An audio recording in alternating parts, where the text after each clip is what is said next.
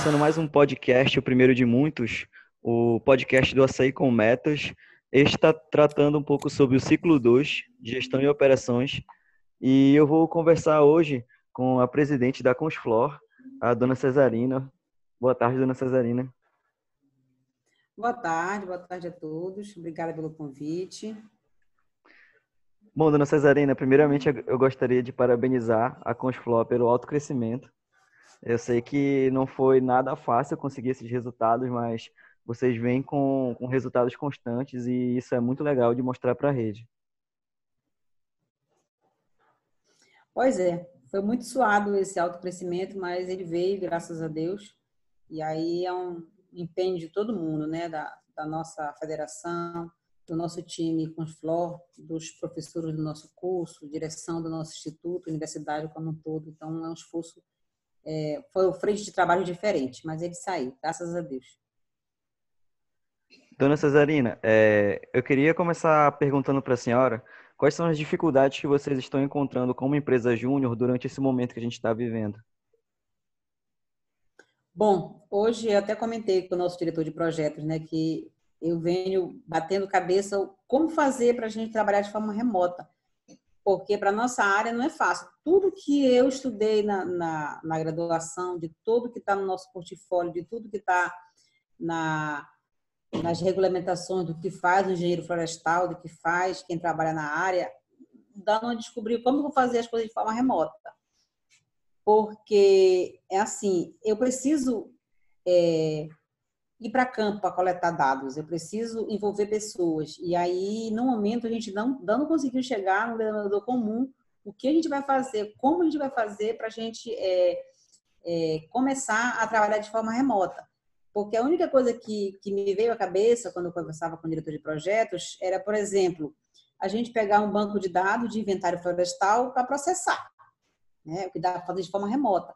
Mas aí, até que ponto a gente, como empresa, vai confiar num dado que outra pessoa coletou, que foi a campo, que mediu, que estimou, foi estimado de forma correta ou não?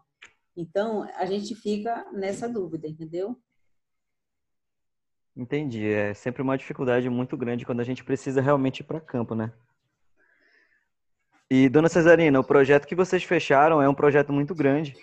E eu queria saber como é que vocês vão gerenciar esse projeto? Como é que vocês pretendem fazer isso? Quais são as ferramentas que vocês vão utilizar?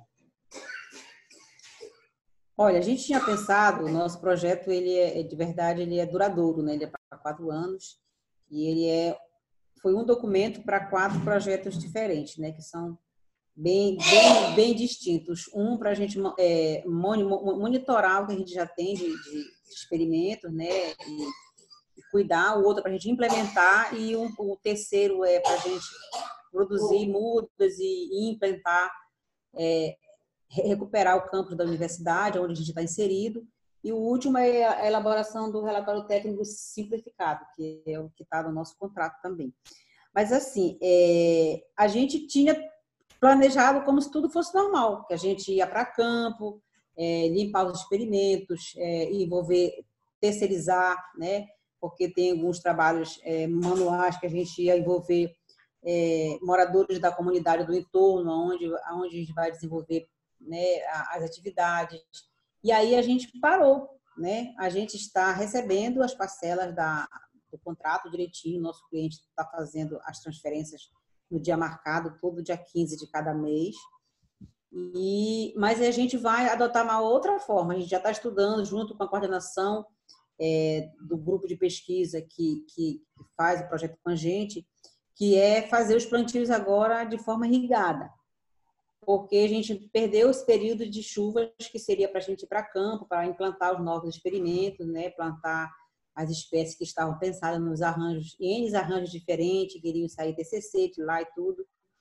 Mas aí, como não foi viável por conta desse distanciamento social, que é uma, uma prerrogativa dos órgãos de saúde para que a gente evite a circulação do, do vírus, né, do novo coronavírus, então a gente não tem condições de ir para campo, a gente teria que levar público, né? Da empresa Júnior, do curso de engenharia florestal, envolver os comunitários, que seriam os nossos trabalhadores, que iriam fazer os serviços é, braçais que precisariam. Então, não tem como. E que a gente pensou, está tomando providência, está discutindo junto com o grupo de pesquisa SEMI, que é o grupo de pesquisa que puxou com a gente esse projeto, que a gente vai trabalhar assim que tudo passar, e aí já não, não tem mais chuva na nossa região, aí seria trabalhar os plantios, produzir, plantar nesse período seco, mas já com irrigação. A gente está botando preço do que precisa para fazer uma subestação, colocar se vai ser energia solar, se vai ser energia da, da concessionária. Então, a gente está discutindo essas questões, mas estamos já fazendo as cotações de preço para a gente montar alguma coisa para ser irrigado. O projeto de irrigação vai sair. A gente vai é, redirecionar as nossas coisas, entendeu? Tomar novos caminhos para que a gente possa dar continuidade. Tanto é que o nosso diretor de projetos, nossa diretoria, está conversando com os colegas da, da E3J, né, para saber o, o que é melhor, se a gente vai a longo prazo vai botar energia solar, qual seria o melhor processo, essas coisas. Também estamos conversando essas questões. Muito legal, dona Cesarina. E já abre portas para um possível proje projeto compartilhado, né? É, porque aí nesse caso a gente, a gente iria é, terceirizar essa questão da energia.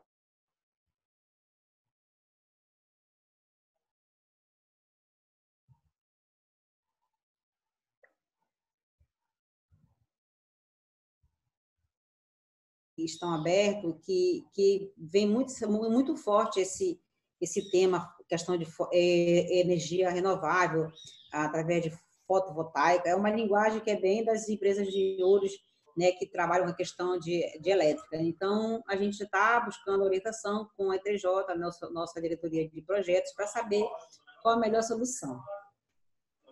Legal, dona Cesarina. E falando um pouquinho sobre o time da Consflor hoje, eu queria saber como é que vocês conseguem manter o time de vocês engajado na EJ nesse período de pandemia que a gente está vivendo. Olha, eu posso te garantir que nós temos nós temos duas Consflors. Nós temos a Consflor antes do Nortear e temos uma Consflor depois do Nortear.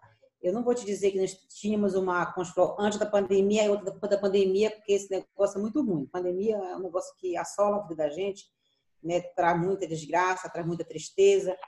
E a gente prefere dizer que a gente teve uma Constro antes do nortear e uma depois do nortear. E essa depois do nortear, eu te garanto que ela é totalmente repaginada, revigorada, é, comprometida. E, assim, quando a gente voltou lá de Belém, é, as três pessoas que foram representar a EJ voltaram, principalmente os dois que nunca tinham ido participar, nosso diretor a financeira, né, a Érica, nosso diretor de projetos, o Antônio, eles voltaram saindo pelos poros de ideias apaixonadas pelo MEG, com ideias maravilhosas. E aí eu, como presidente, como gestora, o que é que eu fiz? Deixei a, a, os meus colegas de empresa voarem, entendeu? Só vou assessorando aqui, dizendo que é bom ali, como é que faz, como é que melhora, e assim está super bem.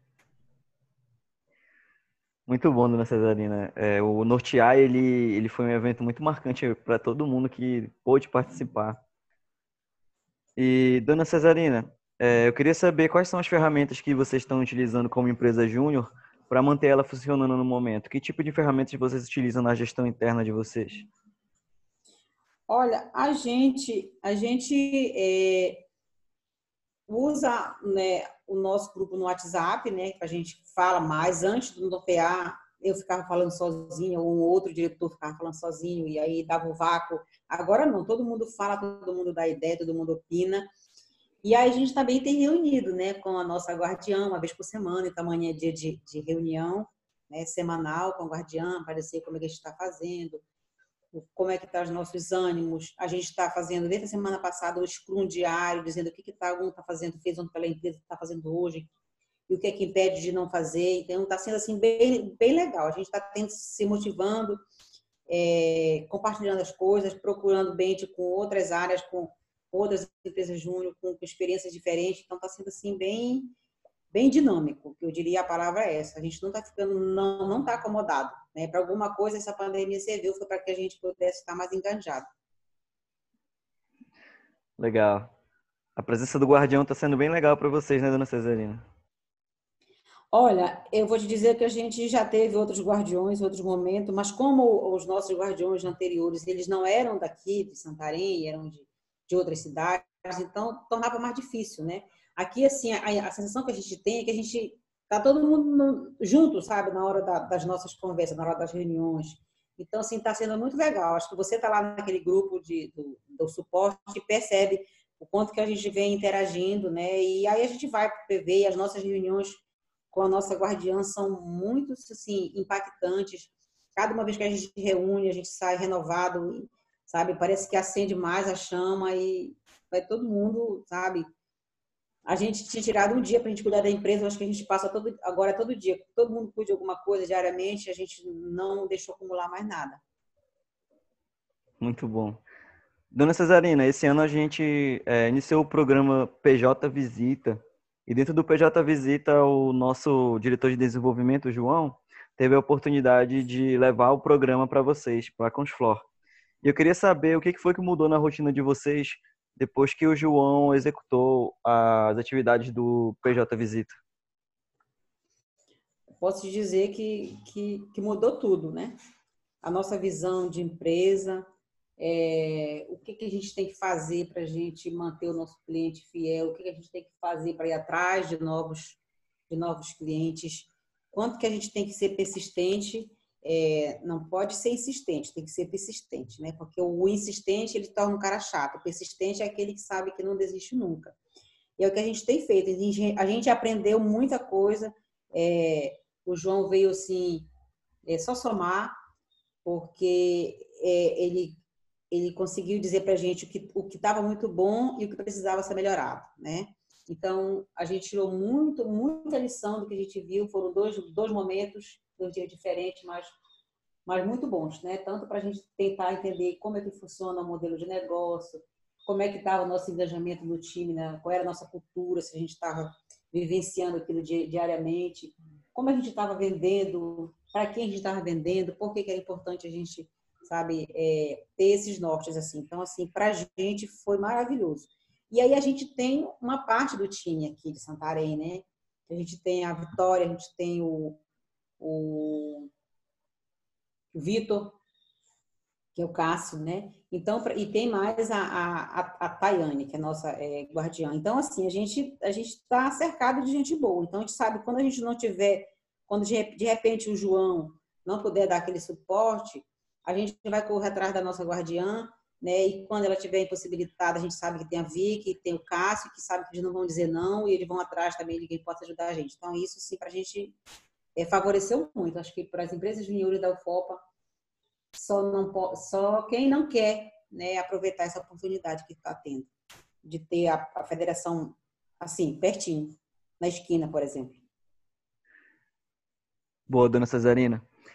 E para finalizar o nosso papo, dona Cesarina, eu queria que a senhora, como presidente da Consflor, mandasse um recado para o Movimento Empresa Júnior Paraense, falando sobre o trabalho de vocês e o que, que a senhora é, dá de dica para as empresas juniores daqui, para elas conseguirem seus resultados durante esse período. Eu vou repetir o que eu disse para um bench que eu fiz com a Ecoflor, lá de Brasília é que a gente precisa, a empresa Júnior precisa ser parceira. E ela tem que começar a parceria não fora do muro da universidade, mas dentro do muro da universidade. Começando principalmente com os professores ligados ao curso, da qual elas fazem parte, né? Porque a nossa é só engenharia florestal. Ser parceiro do professor, né? E ser parceiro da, da direção do instituto, da universidade, né? Do, do departamento que está vinculado ao curso para poder a gente virar parceiro da universidade. Porque quando você tem essas parcerias, né, você vai longe. Uma outra coisa é que a gente tem que se empoderar do que a gente é, a gente tem que acreditar na gente. Porque se eu não, não me empodero daquilo que eu tenho conhecimento, não tomo para mim, vai ser difícil convencer os outros. Então, a diferença que da gente ter conseguido nesse pleno turbulência de, de pandemia, de, de agravamento da, do, do setor econômico de limitação de um monte de coisa, foi a parceria. Foi a gente estabelecer parcerias, né? E aí fazer com que os nossos professores, a direção do nosso instituto, do IBEF, que é a professora que, inclusive, é veterinária, né? não tem nada a ver com a área, mas ela veste a camisa entendeu? do movimento, de acreditar que a empresa Júnior, através da empresa Júnior, é viável se, se fazer é, extensão, ensino, aprendizado e ainda por cima treinar né, é, os alunos profissionalmente. E aí, isso aí acho que é a chave de tudo. Se ponderar do que você acredita para poder fazer os outros acreditarem em você. Se você não tiver esse ponderamento, não sai parceria, não sai nada. Muito bem, dona Cesarina. É, eu queria agradecer mais uma vez a sua participação. A, a senhora cedeu um pouquinho do seu tempo para a gente. Tá, então, queria também agradecer à Federação Paraense de Empresas Juniores pelo convite é, e dizer que juntos a gente é mais forte e que a gente não teria chegado a lugar nenhum com, com alto crescimento em plena pandemia se não tivéssemos uma federação composta por membros espetaculares, comprometidos, responsáveis e que a todo momento buscam, estudam para que possam nos auxiliar. Nós não teríamos ido a lugar nenhum se não tivéssemos um corpo docente do nosso instituto, do nosso curso, da direção, coordenação do curso, professores também comprometidos né, com a mudança, com o empreendedorismo. E se não tivéssemos persistência, né, aí eu estou falando do time com os Fló, de mim, da Cesarina, do presidente, do diretor de projeto do Antônio, do marketing do Luan, da financeiro, que é a Érica, e de administrativo, que é a Inês, e os nossos é, é, trainees, que é o Felipe e a Isadora. Não teríamos ido a lugar nenhum se nós tivéssemos essas frentes de trabalho que foram intensas para que a gente chegasse onde chegamos. Muito obrigado, dona Cesarina.